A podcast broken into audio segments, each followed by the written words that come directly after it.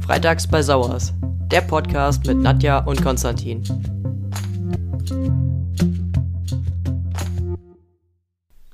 Wir begrüßen euch ganz herzlich zu unserer zweiten Podcast-Folge. In dieser Folge sprechen wir über mein Outing. Genau. Und darüber, ähm, wie die Zeit auch davor war, vor allen Dingen. Weil im Endeffekt habe ich dich ja kennengelernt vor über acht Jahren als ähm, weibliche Person und ähm, habe mich auch natürlich in, in dich verliebt als weibliche Person.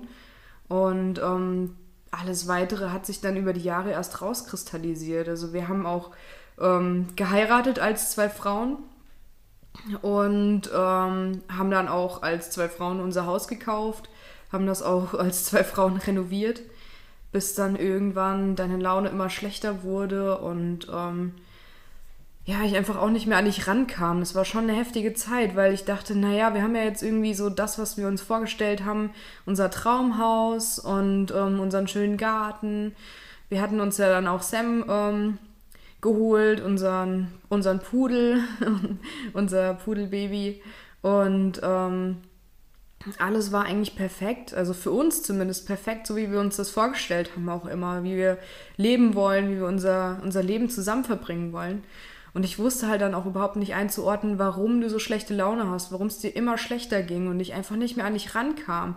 Du auch so richtig, ähm, ja, deprimiert warst, deine Laune war unberechenbar manchmal, also du hattest eine richtig, richtig kurze Zündschnur und ähm, bist wegen den kleinsten Kleinigkeiten wirklich an die Decke gegangen. Und ich dachte mir nur so, das kann jetzt nicht wahr sein. Was, was soll ich tun? Also ich wollte auf jeden Fall dir irgendwie helfen und machen und tun, was nur irgendwie geht. Und ähm, dann haben wir natürlich auch geguckt, ja, woran, kann, woran kann das liegen? Und haben dann auch ähm, gesehen, dass zum Beispiel dein Job einfach nicht zu dir gepasst hat. Das war natürlich einfach auch ein großer Punkt in deinem Leben, der halt wirklich nicht so ähm, dir entsprach. Kundenkontakt ist halt, liegt halt dir nicht ganz so, Beschwerden und so weiter. Naja, muss man jetzt nicht weiter drauf eingehen. Auf jeden Fall haben wir dann einfach geguckt, dass du dich da beruflich verändern kannst, um da den Druck wegzunehmen, dass du ähm, für dich ein bisschen runterfahren kannst. Aber auch das hat nichts gebracht. Du hattest deine Stunden reduziert.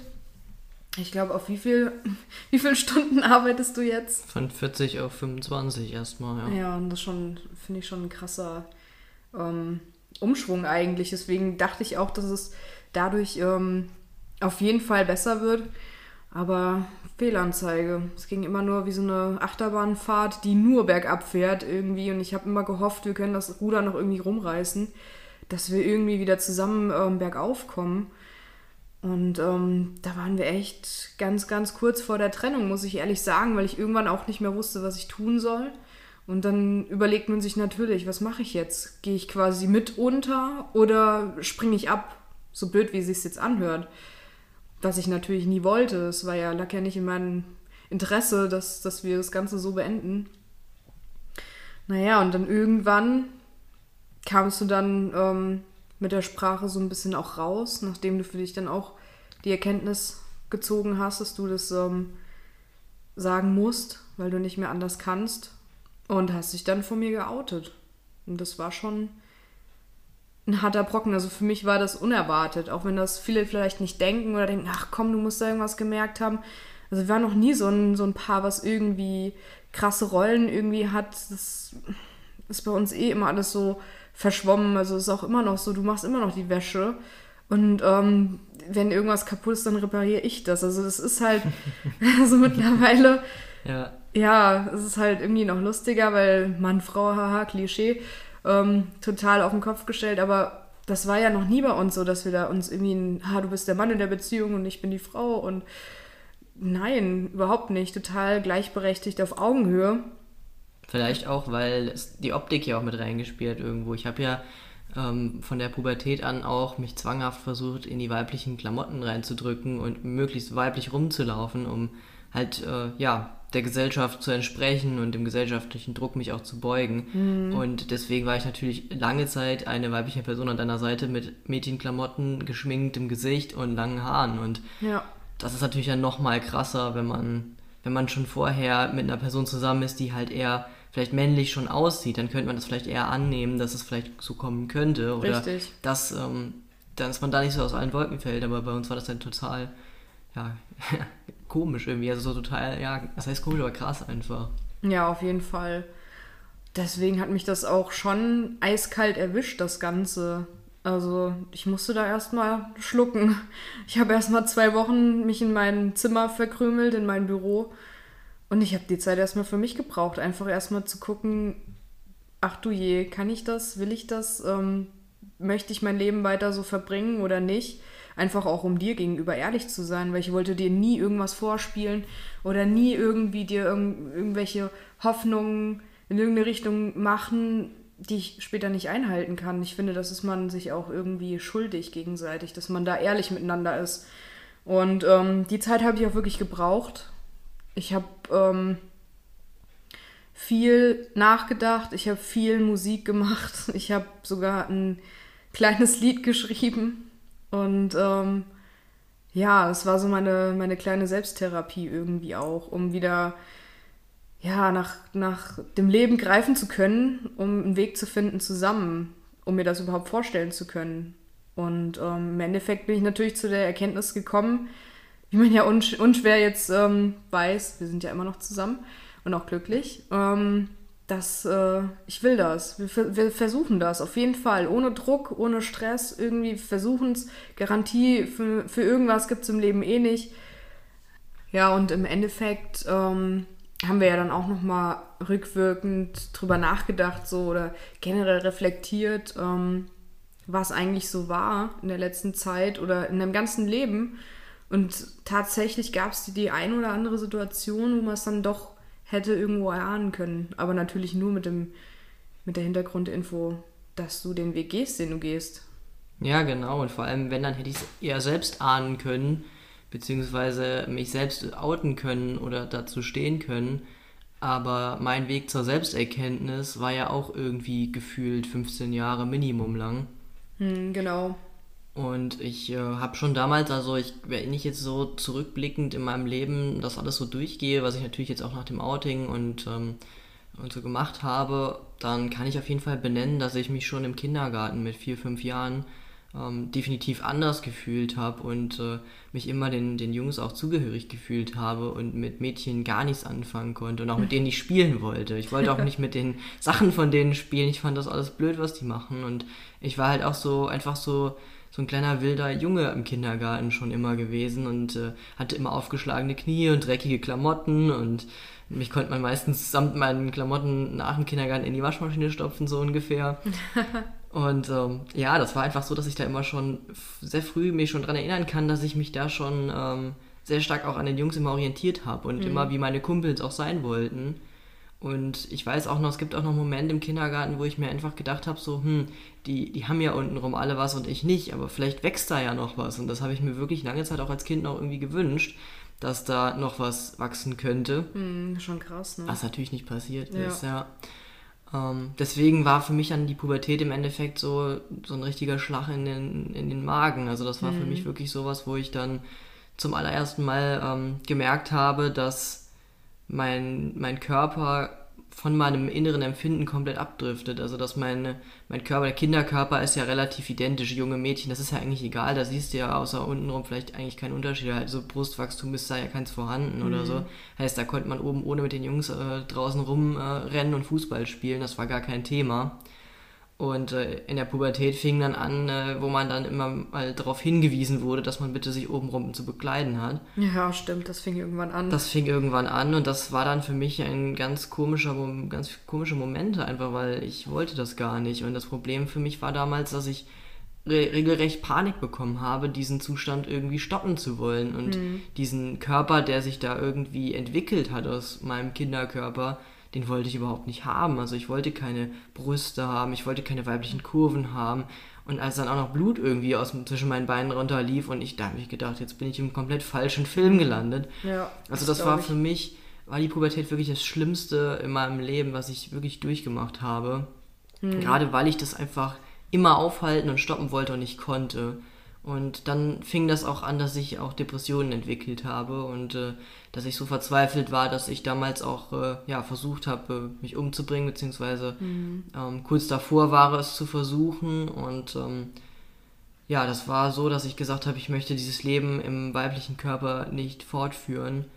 Ähm, ich hätte damals vielleicht schon offen drüber reden können, aber ich glaube, damals gab es das Thema einfach noch nicht. Wir wussten, wir wurden ja noch nicht mal so weit aufgeklärt, dass es überhaupt mhm. ähm, Homosexualität gibt. Wie sollten wir dann von irgendwelcher Transidentität wissen oder? Ich erinnere oder mich, dass es immer ein Schimpfwort war. Du, du Schwuler oder du Lesbe, das war oder ist ja heute noch so. Leider ist, ja ist es ja immer noch, aber früher war es ja noch schlimmer und mhm. früher war das Ganze natürlich noch viel viel intoleranter und auch wesentlich schlechter aufgeklärt. Früher hat man auch ähm, ja, da hätte mal eher vielleicht heutzutage jemand gesagt, hm, Moment mal, warum ist denn das Kind, warum hat das denn einen Mädchennamen, aber sieht immer aus wie die Junge und will immer nur alles wie die Jungs machen und so. Heute ist man da vielleicht schon ein Ticken hellhöriger und das ist eigentlich auch prinzipiell gut so. Ich erinnere mich nur gerade an meinen Prinz Eisenherz-Schnitt als Kind. Den hatte ich natürlich auch, wo ich mit meinen Brüdern in den Skates fahren war. Ich habe zwei große Brüder. Und ähm, so eine Frau zum Kind, zum, zum Kind sagte, was dann auch da unterwegs war, guck mal, der kleine Junge, der kann aber gut fahren. Und meine Brüder dann ganz schnippisch meinten, das ist unsere Schwester. so, so viel dazu. Ich so war auch dazu, nicht typisches ja. Mädchen, aber natürlich nicht in dem Umfang wie du. Ich habe mich nicht so fehl am Platz gefühlt einfach. Ja. Ich glaube, dass ich deswegen auch schon relativ früh relativ reif gewesen bin, als, als Kind schon und äh, ich wollte schon mit ganz jungen Jahren nicht mehr am Kindertisch bei irgendwelchen Veranstaltungen sitzen, sondern bei den Großen mhm. sitzen. Und äh, habe auch immer mich an Erwachsene gehalten und mit den Gleichaltrigen halt mich irgendwie irgendwann angefangen, mich auf Abstand zu halten auch. Und äh, mhm. ich habe mich ähm, ja schon sehr früh sehr viel mit meiner eigenen Identität irgendwie ähm, ja, beschäftigt. Klar. Wenn man irgendwo. so am Struggeln ist, irgendwie innerlich, genau. bleibt das natürlich nicht aus. Richtig. Aber den Mut, was zu sagen, hatte ich tatsächlich dann auch nicht in der Pubertät, mhm. weil ich dann auch gedacht habe, naja gut, das alles, was anders ist, ist ja grundsätzlich immer erstmal schlecht. Das ist das, was man so lernt in ja, der Gesellschaft und alles, was aus der Norm irgendwie raus äh, tanzt, das ist halt, das wird ja verstoßen, weggesperrt oder so und ich wollte halt dann auch kein Freak sein, der irgendwie ich habe mir dann tatsächlich auch vorgestellt, dass ich dann als, als, äh, als Freak oder als Mensch, der irgendwie durchknallt im Kopf, dass ich dann auch irgendwie stationär in, in Kliniken muss und dass ich dann Medikamente nehmen muss, dass ich wieder normal bin und so. Also das habe ich mir tatsächlich so ausgemalt. Da, damals war ich 13. Ich meine, mhm. als 13-jähriges Kind, gut, da gab es noch kein Social Media, wo du hättest irgendwelche äh, Vorbilder finden können oder sowas, sondern da war ja Internet noch Neuland so ungefähr. Das ist heute noch. Teilweise, ja. Gut, in manchen Bereichen bestimmt, aber damals so für so 13-jähriges Kind, das, äh, ja, deswegen habe ich mich halt einfach so so unendlich falsch auch irgendwo gefühlt. Mhm. Und ähm, dann, nachdem ich halt den, ja, den Suizidversuch irgendwo abwenden konnte, ähm, habe ich dann mich zwanghaft versucht, weiblich zu kleiden. Ich bin losgerannt und habe extra rosa Klamotten gekauft, die so rosa waren, dass selbst in meiner Klasse kein Mensch mehr diese Farben getragen hat, weil irgendwann sind Mädchen aus dem Alter ja auch raus, dass sie so ultra viel Pink und Glitzer, Flitzer tragen und so. Und ich habe mich damit eingedeckt und bin dann mit, habe mir eine rosane Jacke gekauft und hatte immer oh noch eine rosane Hose und oh ja, und hatte dann die schlimmsten Farbkombinationen an. Ich äh, wurde dann auch oft dafür äh, ja, von anderen gehänselt, dass ich die Farben nicht richtig kombinieren könnte, weil ich Rot mit Rosa und Orange zusammengetragen habe und ich sah aus wie kunterbunt gegen die Wand gelaufen. Also es sah wirklich schlimm aus. Und dann habe ich auch noch versucht, irgendwie mich mit Schminke irgendwie zu behelfen. Und ähm, ja, es ist, ist schon, äh, es war schon so, dass es, für viele war das wahrscheinlich lustig, wie ich da rumgelaufen bin, aber ich selbst habe mich wirklich gefühlt wie in der letzten Freakshow und habe mich wirklich, hab wirklich gedacht, ich laufe hier rum wie ein Clown und ich verstecke mich vor mir selbst permanent, mhm. einfach nur, um mich irgendwie der Gesellschaft zu beugen. Und dann mit, ich glaube, fast 16 war das, ich glaube auch so mit 16, glaube ich, war das, da hatte ich doch nochmal so einen Moment, wo ich gesagt habe, jetzt, ich kann das nicht mehr, ich kann dieses Versteckspiel nicht mehr durchziehen, ich kann das wirklich nicht mehr. Und dann habe ich mir meine ha langen Haare, die mir weitaus über Schulter lang waren, komplett abgeschnitten, also Kurzhaarfrisur.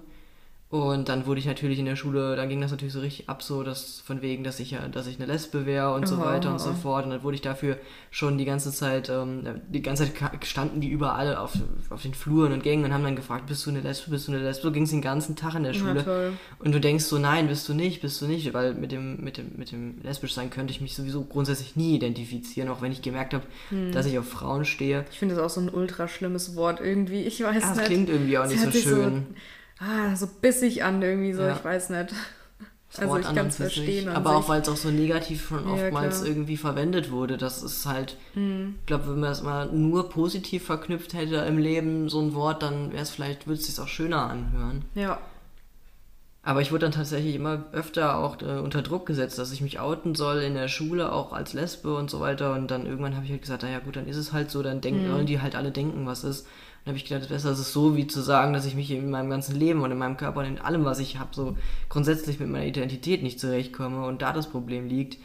Ich glaube, das hätten die noch viel weniger verstanden, wie einfach nur eine, ich sag mal, Ja. für die anderen eine komische Homosexualität irgendwo. Ja, das stimmt. Also ein Outing in der Schulzeit, glaube ich, ist wirklich ziemlich hart. Könnte ich mir so vorstellen. Deswegen, also ich habe mich ja auch erst nach der, nach der ähm, Gesamtschule geoutet. Als Mensch, der halt nicht nur Männer toll findet, sondern auch Frauen. Also, ne, das ist Als, halt. als Mensch, der Menschen liebt. Ja, eigentlich Ja, ist es so ist einfach eigentlich, immer. ne, Ne? Warum muss man es mal ja. labeln, das Ganze? Naja. Aber du hast es immer zu, zu labeln und es ist halt, wenn du außerhalb der Norm dich befindest, ja, dann bist du halt eben komisch und dann, äh, ja, nee, deswegen, ich kann das vollkommen nachvoll nachvollziehen und auch verstehen, wenn ähm, Leute da Bedenken haben. Das ist aber eigentlich schlimm, wenn man wirklich so viele Jahre damit rumlaufen muss mit dem Päckchen, was man selber immer trägt, Tag für Tag und einfach man nicht man selbst sein darf, ne? Ja, eigentlich ist es, ja, das ist, fühlt sich wirklich an wie so, wie lebendig begraben einfach. Du willst einf- einfach die ganze Zeit wieder an die Erdoberfläche zurückkommen und kannst aber nicht. Und die Luft zum Atmen wird halt immer dünner.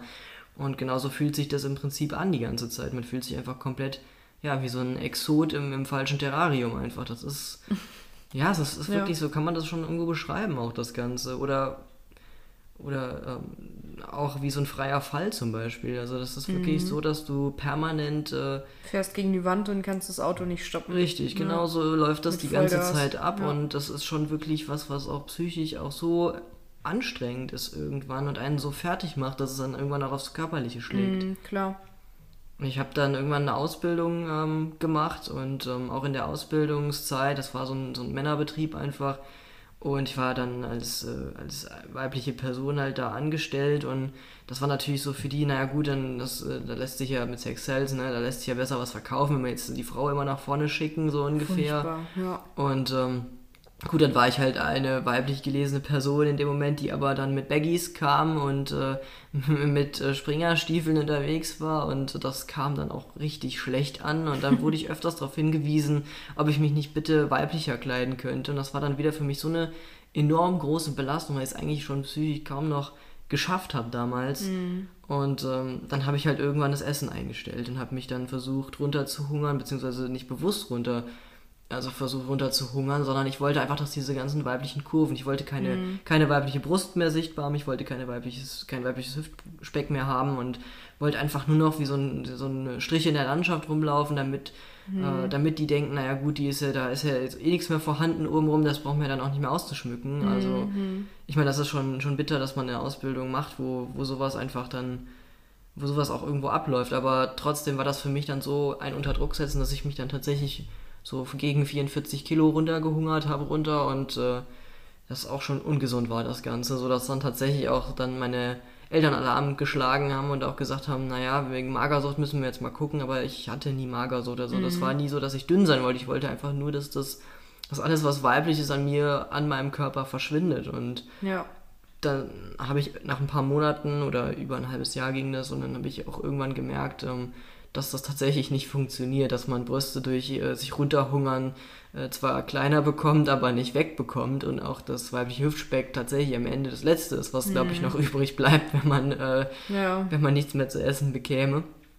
Und ähm, das war halt auch nicht die Lösung, weil ich wollte ja auch nicht sterben, sondern ich oder zu dem Zeitpunkt war ich nicht, war ich glaube ich so auf dem Trichter, dass ich gesagt habe, ich nehme es in Kauf dafür zu sterben, aber mhm. es war jetzt nicht so, dass ich sag, gesagt hätte, ich möchte sterben, sondern es war einfach nur dieses, ich will nicht mehr weiblich aussehen. Ne? Das war halt halt ja. überwiegt und na, dann habe ich halt irgendwie wieder mehr gegessen und äh, dann kam natürlich das ganze Speck wieder und ähm, ja, dann habe ich irgendwann dich kennengelernt. ja. Da war die schon wieder ein bisschen mehr drauf, wie Zum das Glück. Ganze. Ich weiß noch, deine Tante sagte dann beim ersten Weihnachten, was wir zusammen gefeiert haben, pass mir gut auf sie auf und guck, dass sie auch ordentlich ist. Und ich denke mir so, also bei mir hast du immer ordentlich gegessen. Also, dir ja. hat es halt auch immer gut geschmeckt, aber gut, ich habe jetzt auch geguckt, dass, also ich gucke auch immer, dass wir nicht so den schlimmsten Kram essen, so ungefähr. Ich komme ja aus einem Haus, wo jeden Tag frisch gekocht wurde und auch wird und von daher, ähm, ja. Aber das war so, das ist mir noch so in Erinnerung geblieben. Guck, dass da so ordentlich was ist, ne? Ja, pass, pass war, mir gut auf ja. sie auf. Das war so immer wichtig. Das war auch grob ja die Zeit. Also es war ja wirklich, glaube ich, ein, mhm. Jahr später haben wir uns kennengelernt, nachdem ich dann das Ganze wieder angefangen hatte, wieder zuzunehmen. Und äh, das hing meiner Familie noch sehr, sehr krass nach, weil ja. die waren natürlich auch hilflos. Meine Mutter hat im Nachhinein auch gesagt, sie war so oft so hilflos und sie hätte mir so gerne geholfen, aber wusste nicht wie. Ja, klar. Weil ich es natürlich auch selbst nicht benennen konnte. Ich wusste ja selber, bis ich, ich glaube, 18 Jahre alt war gar nicht, dass es Transidentität gibt. Also mhm. erst dann gab es mal irgendwie was darüber im Fernsehen, wo ich dann gedacht habe, oha, was ist das denn und wie geht es ja. denn? Und das Schlimme in dem Moment, als ich das selbst geguckt habe, habe ich mich so, ähm, als ich diese Reportage damals mal gesehen habe, habe ich mich tatsächlich so damit identifizieren können, dass ich so Panik bekommen habe in dem Moment, dass ich äh, das vehement abgestritten habe und ähm, ich habe ja lange Zeit selber gesagt, dass, dass Transidentität krank ist und dass es wirklich schlimm ist und dass, ähm, dass, es, dass so Menschen einfach äh, weggesperrt gehören und so. Also das habe ich tatsächlich selber Krass, so ja. gesehen, weil ich selbst mir so einen Druck gemacht habe, dass ich nicht so sein darf, auf gar keinen Fall, weil mhm. ich doch irgendwie einfach nur in diese scheiß Norm passen will und, und, und wollte oder dieser gesellschaftliche Druck einfach da war, ja, dass ich mir selbst diesen irren Druck gemacht habe. Heftig, und ja. ja, das war halt einfach so die, damals, wie gesagt, also mittlerweile sehe, denke ich da auch ganz anders drüber und um Gottes Willen, äh, Transidentität ist ganz, ganz bestimmt keine Krankheit, sondern einfach was, was, mhm. was es gibt und was ganz äh, gewöhnlich sein sollte. Also das sollte genauso normal sein wie äh, ja, alles andere auch im Leben und das sollte auch so akzeptiert und toleriert werden. Aber ich habe tatsächlich mal eine lange Zeit anders gedacht, aber ich glaube auch aus Selbstschutz oder weil ich es mich selbst nicht eingestehen wollte damals, glaube ich eher. Ja, klar, richtig. Man muss ja auch irgendwann zur Selbsterkenntnis erstmal kommen und die auch zulassen können. Ja. Richtig, ja. Das ist ja mit ganz vielem im Leben einfach so, ne? Dass ja. man da bereit zu sein muss, selbst um so Dinge oder so Gefühle auch zuzulassen. Ja. Ich denke, das ist halt auch wirklich der Schlüssel dann. Und wenn man sowas halt dann versperrt oder in sich reinfrisst oder vergräbt und wegsperrt, dann kann das nicht gut enden dann Richtig. rebelliert der Körper irgendwann und dann kann das irgendwann wirklich auf die Psyche und auf, auf den Körper generell auch ähm, umschlagen. Und ja, das, das, ist halt wirklich. Das war ja bei mir dann heftig. auch der Fall. Das fing ja dann irgendwann auch an. Mhm ich meine, ich habe dich ja dann kennengelernt, wir sind zusammengezogen und ähm, hatten auch äh, super tollen Start in die Beziehung und so und das lief auch alles gut, beziehungsweise klar, wir hatten auch ein paar Schicksalsschläge, aber ja, da gehen wir, wann anders, mal, gehen wir wann anders mal drauf ein in Ruhe. Aber ähm, trotzdem haben wir das immer irgendwie versucht als Team zu meistern und auch alles irgendwie hinzubekommen und ähm, ich glaube, dass ich auch lange Zeit versucht habe, für dich auch stark zu sein und du dann aber anfingst, auch für mich stark zu sein, gerade als es mir dann immer schlechter ging und mhm ähm, mir ist es dann tatsächlich, irgendwann war meine Psyche dann so weit, dass es mir auch auf den Körper geschlagen ist und mhm. ich dann tatsächlich angefangen habe, wirklich wie blöd mit den Zähnen zu knirschen, was, oh ja. was richtig heftig geworden ist und sich immer schlimmer ausgeartet ist, das Ganze. Und ähm, ja, du schlaflose Nächte hattest und ich äh, Nacken, Rücken, Schmerzen den ganzen Tag. Ich habe das noch. immer noch manchmal, dass ich ähm, nachts aufwache, weil ich merke, du drehst dich und ich denke, oh nee, jetzt fängt er gleich wieder an zu knirschen. Aber es ist nicht so. Ja. Es ist weg, aber es ist trotzdem noch so drin, dass ich denke, wie, als würde jemand an der, an der ähm, Schultafel gleich mit den, mit den ähm, mit den Fingernägeln runterziehen. Ne? Genauso ekelhaft ist es für mich mit dem Zähneknirschen. Ja. So, ah, wenn man das dann schon erwartet. Ja, es ist ja auch nicht gut auf Dauer. Und nee, um Gottes Willen. Das ist, äh, ich habe ja auch die ganzen Schienen, die ich damals gefertigt bekommen habe, habe ich ja alle nachts zerbissen. Die waren ja, ja. einen Tag später schon kaputt. Die in Einzelteilen fielen die mir aus, diese Plastikteile aus dem Mund. Also das war. Ja. Also das ist. Ähm, da haben Kräfte gewirkt, also da war einiges in meinem Unterbewusstsein scheinbar so am Rebellieren, mhm. dass, äh, dass es raus musste einfach. Ja. und auch die, ähm, die, die vielen Bauchschmerzen oder auch diese ganzen Magen-Darm-Probleme und so, die ich hatte irgendwann, das wurde ja auch immer schlimmer. Nur Ja, auch so, dass ja. ich tatsächlich tagelang irgendwie auf der Couch gelegen habe mit Wärmflaschen und gar nicht mehr wusste, wie ich hochkomme. Und Mhm. Ja, dann ähm, habe ich den Jobwechsel dann damals gehabt, um's, äh, um zu gucken, ob vielleicht Stress die Ursache ist. Klar war es irgendwo Stress, aber das Ja, war klar. nur ein Teil von ganz, ganz, von dem ganzen, das war die Spitze des Eisberges eigentlich, dieser, dieser Job irgendwo, Ja, der ja. das fast zum Überlaufen gebracht hat. Und ähm, ich war damals dann auch schon so weit, dass ich, ähm, als ich den Job gewechselt habe und ähm, gemerkt habe, dass mir das äh, zwar gut tut, aber nicht so wirklich weiterhilft, wie ich mir das gehofft, erhofft hatte irgendwo. Ähm, da fing es dann wieder an, dass ich dann auch wirklich wieder Suizidgedanken hatte, weil ich gedacht habe, so, okay, du hast alles. Du hast eine tolle Frau an deiner Seite, du hast einen super süßen Hund, du hast ein eigenes Haus, wir haben Autos, wir haben alles, was wir brauchen. Uns geht's finanziell gut, wir, haben, wir sind abgesichert, ich habe ganz tolle Eltern eigentlich auch und ähm, eine super Familie auch hinter mir stehen und äh, mir geht eigentlich, eigentlich perfekt, eigentlich genau der Traum von, von vielen, ja, aber Ja. mir ging es so schlecht und ich habe dann gedacht, so, okay, ich fühle mich wieder, ich, dann kamen wieder diese Gedanken hoch wie in der Pubertät, ich fühle mich falsch in dieser Gesellschaft, fühle mich falsch in, in mir, ich fühle mich komplett falsch und äh, dann bin ich dem Ganzen aber mal auf den Grund gegangen. Also ich habe mir dann auch tatsächlich mal Zeit für mich genommen und habe einfach mal ganz viel ähm, reflektiert und auch ganz viel gekramt in meiner Vergangenheit, in meinem Leben und auch ähm, überlegt, was ist denn der ausschlaggebende Punkt immer wieder und immer wieder. Und ja, im Endeffekt kam dann diese Selbsterkenntnis und ähm, am Anfang hatte ich natürlich irre Angst, dir das zu sagen, weil ich dachte, naja, wenn ich dir das sage, dann gibt es Dann nur, dann gibt's nur zwei Optionen. Entweder sie sagt, okay, kein Problem, was ich für sehr, sehr unwahrscheinlich hielt damals. Oder die zweite Version wäre, äh, sie packt die Koffer und rennt so ungefähr. Und ähm, eine Trennung wollte ich natürlich auf keinen Fall, weil wir hatten ja alles. Und dann habe ich halt auch abwägen müssen, meine Gesundheit oder mein Leben oder ein Leben in, im, im Puppenhaus, aber gefangen irgendwo, also wie im goldenen Käfig quasi.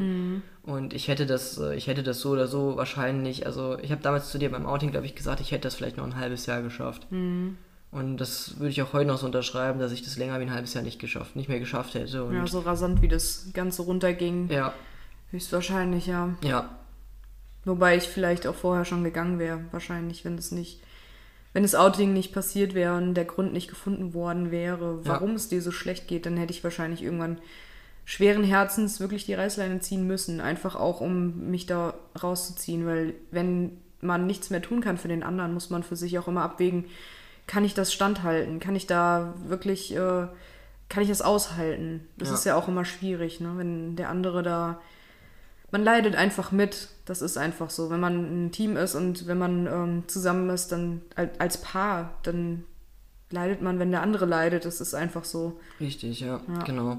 Deswegen, das ähm, Outing war, kam zur richtigen Zeit auf jeden Fall. Das war im letzten Moment Ja. eigentlich so. Das war so der wirklich so, dass man sagen kann, das war jetzt die letzte Ausfahrt auf der Autobahn, bevor dann irgendwann die große Wand kommt. Ja, Sam ist am Schnaufen.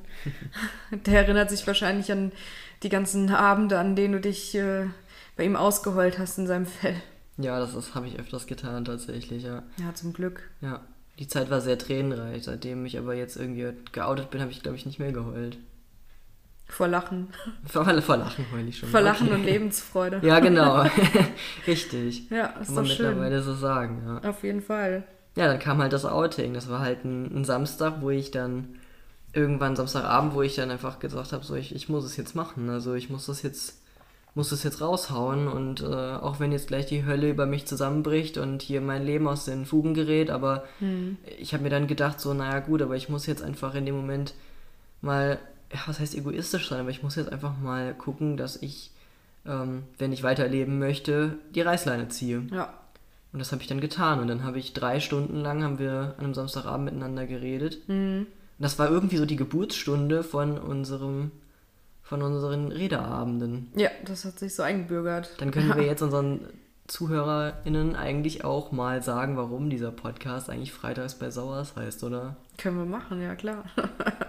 Weil seit meinem Outing, seit diesem Abend, wo wir, ähm, wo ich tatsächlich mich geoutet habe bei, bei Nadja, ist es dann so entstanden, dass wir uns jeden Freitagabend danach zusammengesetzt haben und geredet haben über alles Wichtige, was uns auf dem Herzen lag. Und das machen wir bis heute. Ähm, Manchmal mit ein bisschen Alkohol, manchmal ohne. Also, so wie es halt die Stimmung zulässt. Manchmal lachen wir auch einfach nur zusammen, manchmal weinen wir zusammen oder mhm. das vielleicht weniger, aber. Ja, ich ähm, heule dann vielleicht. Du, du, ja, okay, das kann schon mal passieren und ich vor Lachen. Nein, das passt da nicht zusammen.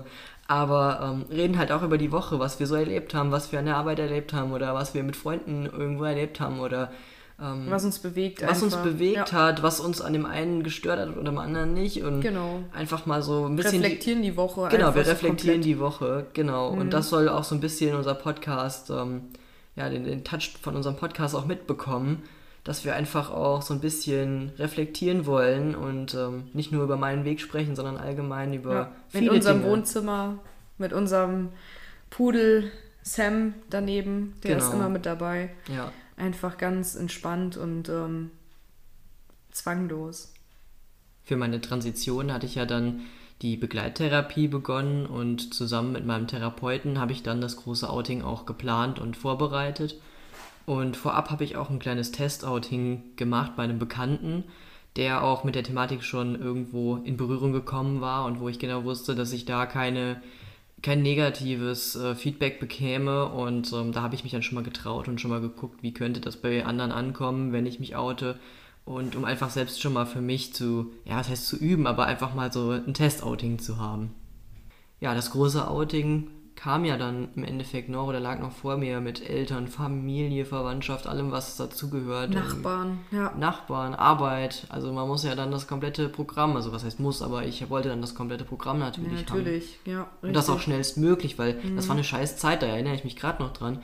Ich habe dir gesagt, ähm, wie ich jetzt heißen möchte. Ich habe dir gesagt, ich möchte, Konstant, dass du mich Konstantin nennst und ähm, das, du hast natürlich auch versucht, dann äh, das auch umzusetzen und auch die mhm. Pronomen mhm. schon umgesetzt, aber sobald wir draußen auf der Straße waren, ähm, wusste kein Mensch Bescheid und ja. alle haben mich noch misgendert quasi und noch mit meinem, mich mit meinem alten Namen angesprochen und du standst dann daneben und das war, glaube ich, eine ziemlich verwirrende Zeit. Das, das war eine krasse Zeit, ja, auf jeden Fall. grobe zwei Wochen. Ich glaube, wir waren davon aber auch noch eine Zeit im Urlaub, von daher. Mhm, und, stimmt, die erste Zeit waren wir im Urlaub. In da Österreich, du, ja, da kannte mich ja kein Mensch, da war das sehr angenehm. Ja, da wolltest du auch direkt schon die Haare ab. Das war für mich auch ziemlich hart, weil ich mag Frauen mit langen Haaren, ja. Und dann, das, ich, da muss man erstmal drauf klarkommen, ja. Das ähm, augenscheinlich alles weiblich, ja. Und dann, ähm, gut, die Schminke hat sie halt weggelassen. Naja, ah fand ich jetzt nicht so schlimm, weil ähm, ich meine, am Wochenende Gammel-Style so ungefähr, ohne Schminke, war sowieso, ich kannte dich ja ohne Schminke.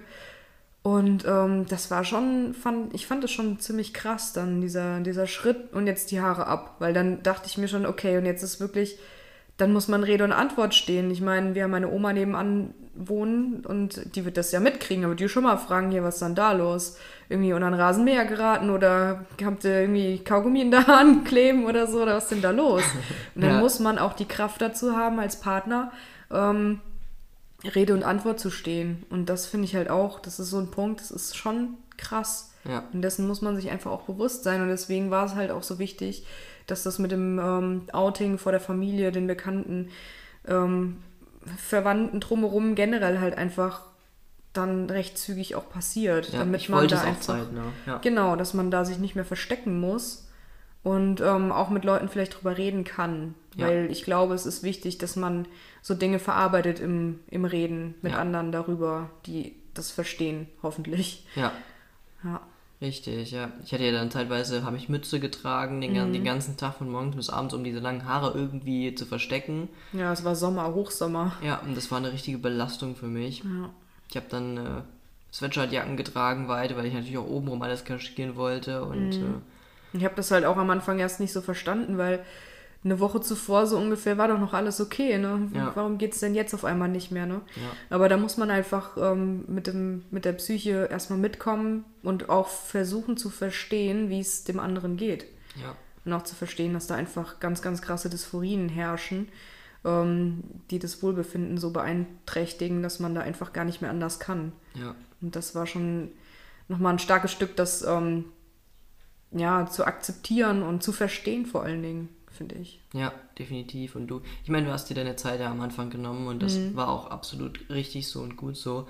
Und ähm, Trotzdem ist das natürlich ein, ein riesen, eine riesen Sache, ja, wie du schon gesagt hast. Letzte Woche war das noch meine Frau, diese Woche ist das mein Mann und das ist schon so ein, das ist schon ein Sprung und da muss man erstmal drauf klarkommen. Und mhm. für mich war das so, ich habe mich geoutet und das war für mich allerhöchste Eisenbahn, sofort auch alles andere zu ändern, um mich irgendwie wohler zu fühlen. Ich wollte mich, das war mein einzigster Gedanke dahinter, ich will mich einfach wohler fühlen und ich, mhm. möchte einfach jetzt ausbrechen aus diesem Ganzen. Und ähm, ja, das war irgendwie wie, als, als hätte ich jetzt irgendwie was, wonach ich greifen kann, dass, dass es mir auch besser geht. Und das war ja im Endeffekt auch so. Als die Haare ab waren, ging es mir ja. schon mal ein kleines Stückchen besser wieder. Und mhm. äh, das hat ja irgendwo auch mir gezeigt, dass das jetzt auch der richtige Weg so ist. Und ähm, ja, dann hatten wir das, die Diskussion mit den Haaren natürlich noch, aber kurz bevor wir dann tatsächlich zum großen Outing sind, durfte ich sie mir dann noch, noch kurz schneiden. Ja. Hab sie aber weiterhin unter der Mütze versteckt, das hatte ich dir ja mhm. versprochen, auch die kurzen Haare. Ja, weil sonst kommt man wirklich in die Bredouille da. Ja, dass die Oma vorbeikommt ja, und äh, fragt, was passiert ist. Ist ja noch nicht mal, ist. nicht mal böse gemeint, aber ja. ja, das ist halt so, so blöd, ne? Ja. Die Situation. Auch an der Arbeit war das natürlich dann auch schwierig, weil dann auch zwei Leute zu mir kamen und mich gefragt haben, ob alles in Ordnung ist oder ob ich gesundheit, gesundheitliche Probleme hätte oder so. Also wegen, mm. weil auch natürlich auch Krebs im, im, Raum stand irgendwo, weil ist ja klar, wenn du auf einmal eine Mütze drehst und deine Haare kaschierst und ähm, ja. das äh, war dann natürlich auch so, dass ich dann auch, ich wollte nicht lügen und ich habe auch nicht gelogen. Ich habe dann gesagt, mir geht es gut, aber ich äh, wollte mal neuen Stil ausprobieren, so ungefähr. die haben schon komisch geguckt, alle, ja. weil ich ja dann auch in, äh, mir direkt auch Männerklamotten angezogen habe und ähm, mhm. ja, die Blicke kamen dann schon, deswegen das Outing musste dann einfach schnell passieren und das haben wir dann auch durchgezogen. Wir haben uns dann äh, mit meinen Eltern tatsächlich bei meinen Eltern getroffen. Ja. Und ähm, eigentlich sollte auch meine Schwester dabei sein. Also ich hatte extra alle so einbestellt. Ich hatte gesagt, ich habe was äh, Wichtiges mit euch zu besprechen, was mir wirklich am Herzen liegt. Und mhm. äh, meine Eltern waren da, mein Bruder war auch da, hat sich auch die Zeit genommen. Meine mhm. Schwester hat leider, naja, wie soll man sagen, also ich hätte mir gewünscht, dass sie auch da war, aber sie hat es zeitlich nicht geschafft, da zu sein. Und ja. das war für mich, ähm, weil meine Schwester meine größte Bezugsperson einfach ist, war es für mich natürlich ultra schlimm, mhm. ihr das nicht persönlich sagen zu können, sondern ihr dann im Endeffekt nur einen Brief zu ja, hinterlassen. Das hat ja auch ultra leid getan. Ja. Aber das war für mich auch wirklich eine schlimme Situation, weil ich einfach, ähm, das war so, alle anderen hätten nicht da sein können. Das, mhm. das hätte ich verkraften können, aber gerade sie, gerade sie ist die wichtigste gewesen. Und ja. es war schon schwierig. Heißt, da sind die ersten, dann, weil ich schon einfach so aufgewühlt war von diesen ganzen Emotionen, was passiert gleich. Der Druck einfach. Dieser ne? Druck, der ja. auf mir lastet. Und dann auch noch dieses, meine Schwester, die eigentlich mhm. immer meine Stütze ist und gerade auch bei solchen Sachen vor den Eltern immer meine Stütze war, mhm. ähm, ist nicht da. Und dann ist, bin ich erstmal in Tränen ausgebrochen mhm. und ja, meine Eltern waren dann erstmal zwei, zwei große Fragezeichen, die im Raum standen. Ja, klar.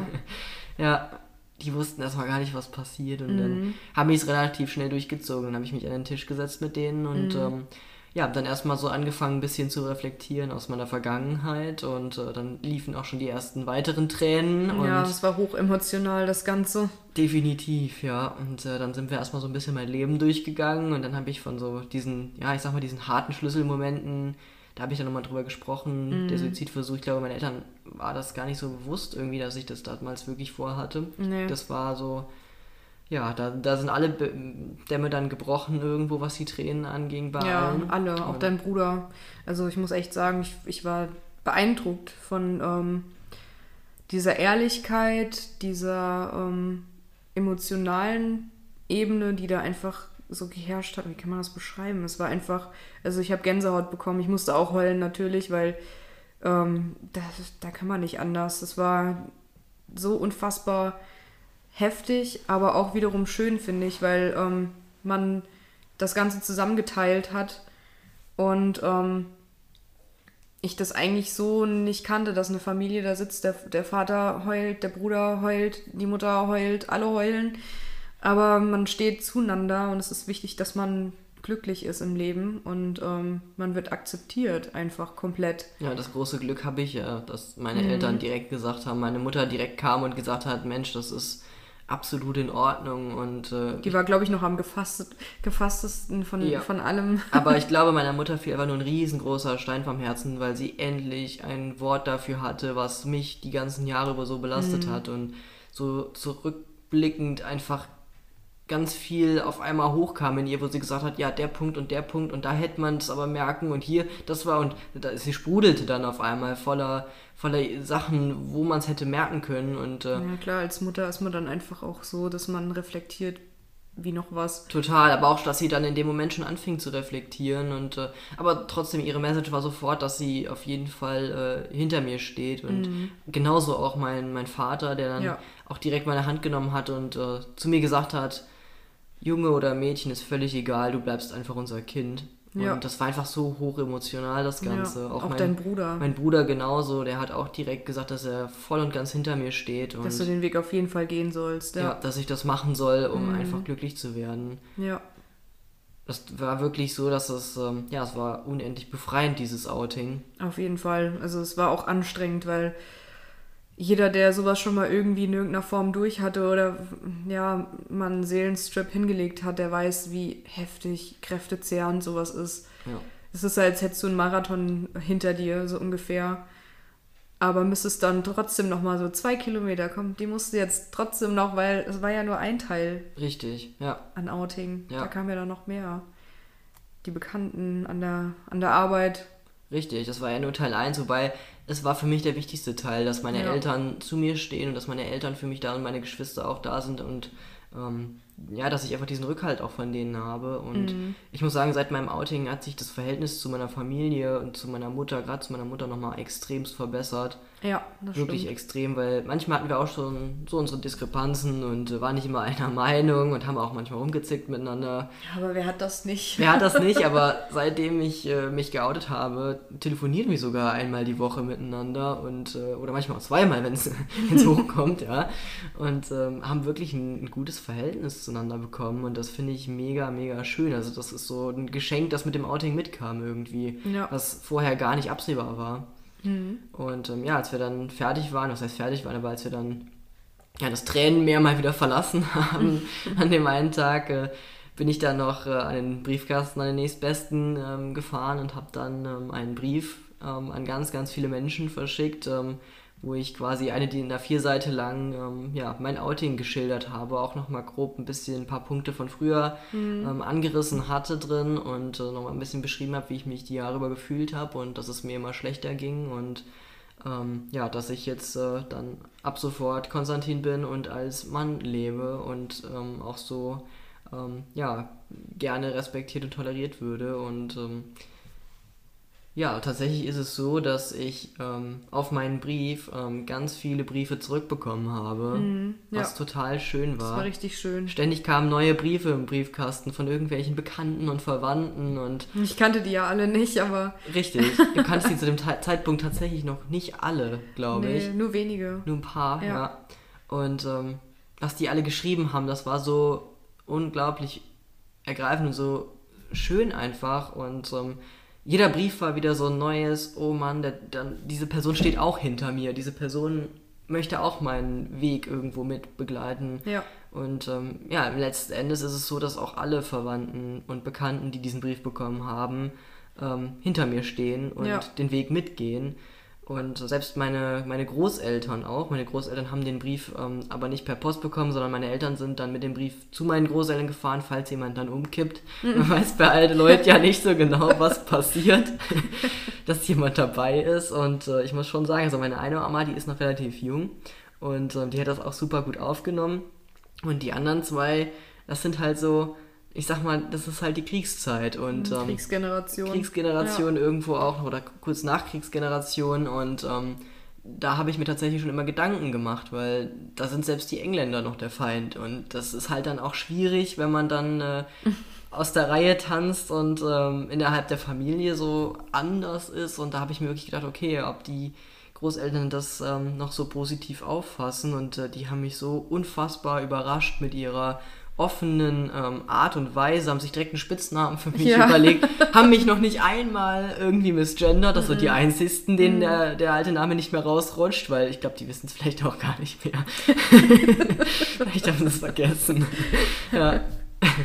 Ja. Auf jeden Fall, ähm, die, die ziehen das knallhart durch. Die sind da total offen, total cool. Ja. Und äh, das ist, äh, das ist halt so, ja, so rheinländisch bin ich jetzt halt der Jung. Ne? Also Ja. das ist jetzt, äh, Der Conny. ja, genau, bei denen bin ich der Conny und das ist auch okay so. Das dürfen die auch so sagen. Sagt sonst sagen alle Konsti, aber die Ja. Großeltern sagen Conny und wenn sie sich das merken können, dann bin ich Ist da Gott schön. froh drum. Ja.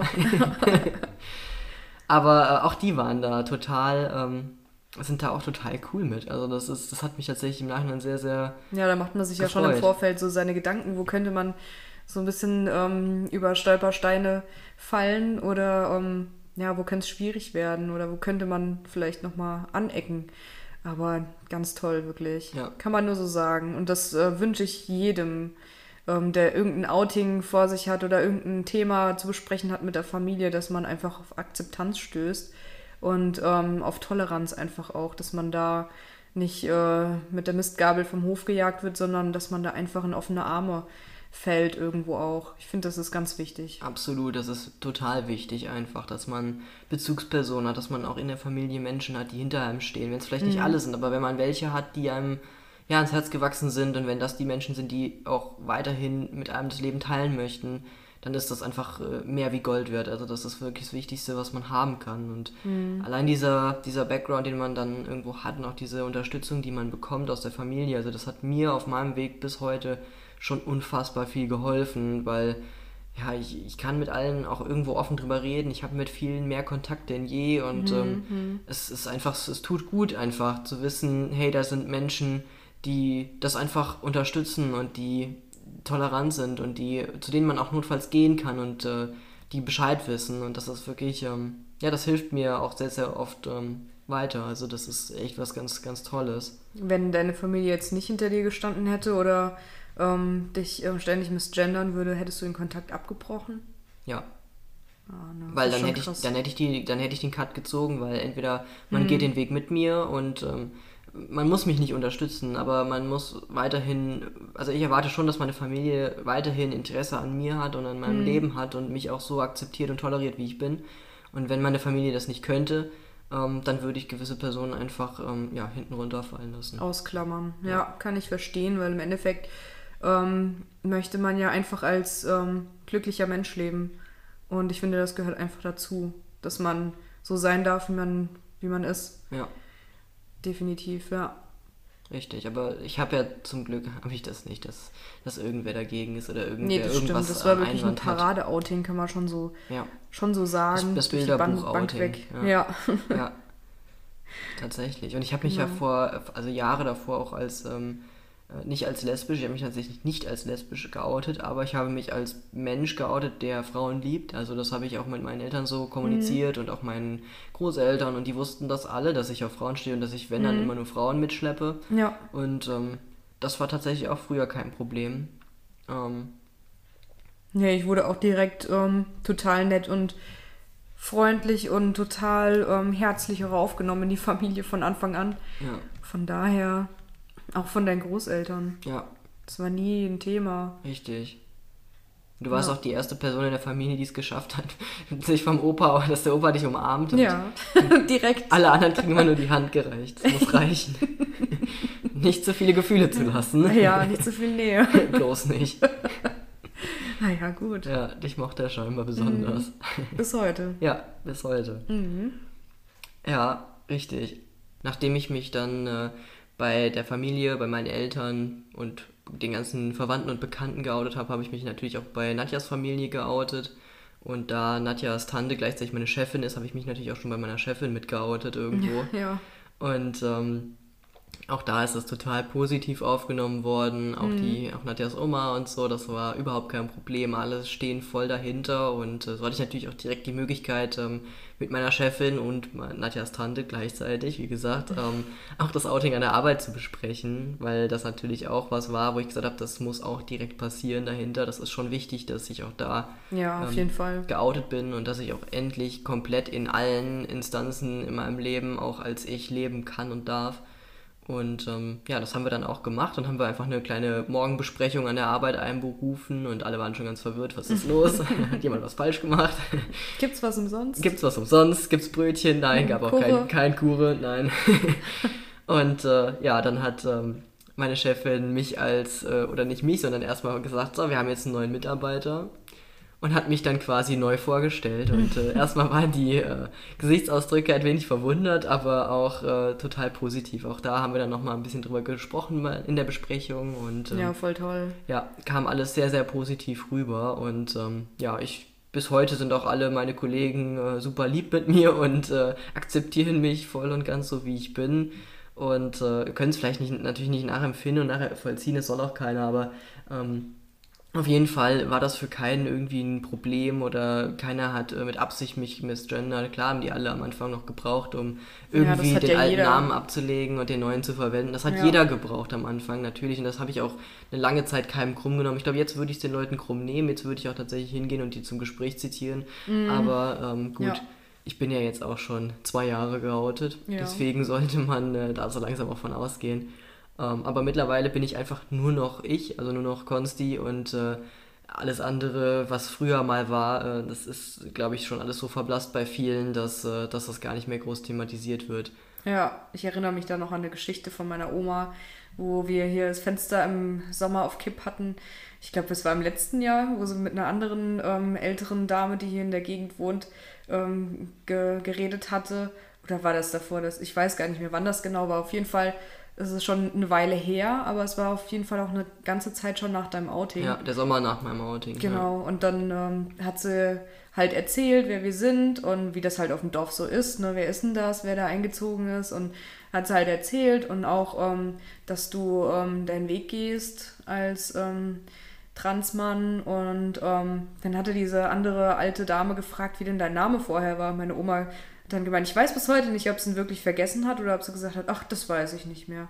Also ich fand das einfach so cool, weil das ja. so direkt aus dem Handgelenk so, es könnte auch sein von wegen, das braucht die gar nicht zu wissen, ja. das erzähle ich der gar nicht oder sie hat es halt vergessen, ich weiß es nicht. Entweder oder, aber, aber es war auf jeden Fall goldig ja. zu sagen, ach, keine Ahnung, weiß ich nicht mehr. Aber die, auch diese andere Omi, die fand das auch total klasse und die steht regelmäßig bei uns am Zaun und quatscht mit uns, was wir wieder im Gatten machen und Richtig. fällt vom Glauben ab, äh, was wir wieder alles bewegt haben. Ja. Ja, das, äh, das ist auf jeden Fall total lustig und so eine kleine witzige Anekdote ja. in unserem Alltag.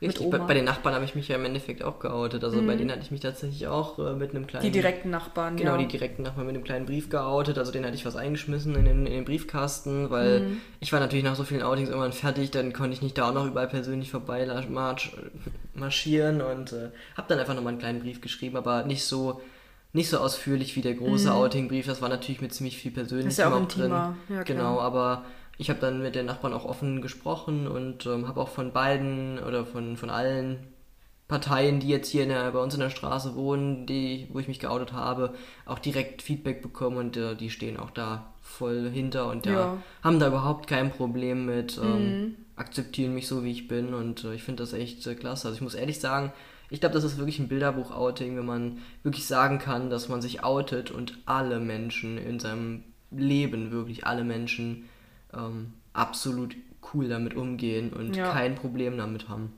Ja, das stimmt, definitiv. Egal ob jetzt Familie, Freunde, Bekannte, mhm. Verwandte, Nachbarschaft oder sogar in der Arbeit, also komplett durch die Bank weg, alle haben zu 100% gesagt, dass das für sie kein Problem darstellt.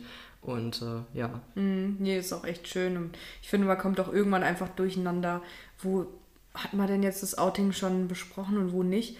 Es war mir dann auch irgendwann, ganz ehrlich, ich habe ich hab da nicht mehr durchgeblickt. Irgendwann war es mir auch egal. Ich habe mir dann einfach irgendwann gedacht, ach, ist mir doch wurscht. Wenn irgendjemand fragt, mit, über wen ich rede, ähm, weil derjenige das nicht weiß, dann soll er fragen. Ganz ja. einfach. Ansonsten rede ich jetzt halt über Konstantin. So, ganz einfach. ja. Wenn jemand nicht Bescheid weiß, dann soll er fragen. Wenn er nicht fragt, ah ja, Pech. Richtig. Ganz einfach. Ja. Weil irgendwann nach so vielen Outings oder drüber nachdenken, dann kann man schon echt den Überblick verlieren. Das äh, passiert halt einfach, wenn du eine Geschichte 100 Millionen Mal erzählst, dann irgendwann kannst du dir nicht mehr merken, mit wem hast du darüber gesprochen und mit wem nicht. Richtig, ja. Von daher, Leute, also wenn ich irgendjemanden vergessen habe da draußen, sorry. Nehmt es uns nicht krumm, aber ja, manchmal ist der Kopf ein Sieb. Ja, absolut. Ja. Wobei wir uns eigentlich schon irgendwo auch äh, bei eigentlich so gut wie allen geoutet haben, beziehungsweise alle Menschen, die in unserem Leben sind, sollten das jetzt zwei Na Jahre nachdem ich mich geoutet habe, auch irgendwie mitbekommen haben. Ja. Und äh, wer es jetzt nicht mitbekommen hat, der, mit dem hatten wir aber auch zwei Jahre keinen Kontakt. Also Oder nur oberflächlich. Oder das. Ja. Das war jetzt so unsere zweite Folge eigentlich. Ich glaube, wir haben soweit alles gesagt. Wir haben schon ziemlich viel gelabert. Jetzt haben sie alle einen Knopf am Ohr. Wahrscheinlich, ja, richtig. Ja, nee, war doch, war schön. Hat mir wieder Spaß gemacht. Und ich hoffe, ihr bleibt alle dran bei den nächsten Folgen und äh, hört wieder rein in unseren Podcast. Es geht spannend weiter.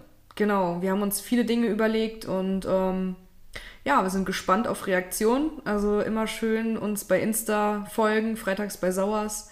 Ähm, könnt uns auch immer gerne schreiben, wenn ihr noch irgendwelche Anregungen habt oder ähm, ja, irgendwelche Ideen oder was, was euch stört. Oder auch, wenn ihr Hilfe bei eurem Outing braucht. Genau, auch ganz wichtig. Meldet euch gerne bei uns. Gar kein Problem. Wir geben gerne noch Tipps oder helfen euch oder versuchen irgendwie unterstützend da zu sein für euch. Richtig, genau. Das ist auch mal ganz wichtig zu sagen, dass wenn jemand Hilfe braucht, auch wenn es Angehörige sind, ganz egal, da gibt es auch Mittel und Wege, dass man sich ja ganz unverbindlich und ähm, ohne sich zu genieren informieren kann und ähm, Hilfe findet. Gar kein Thema. Thank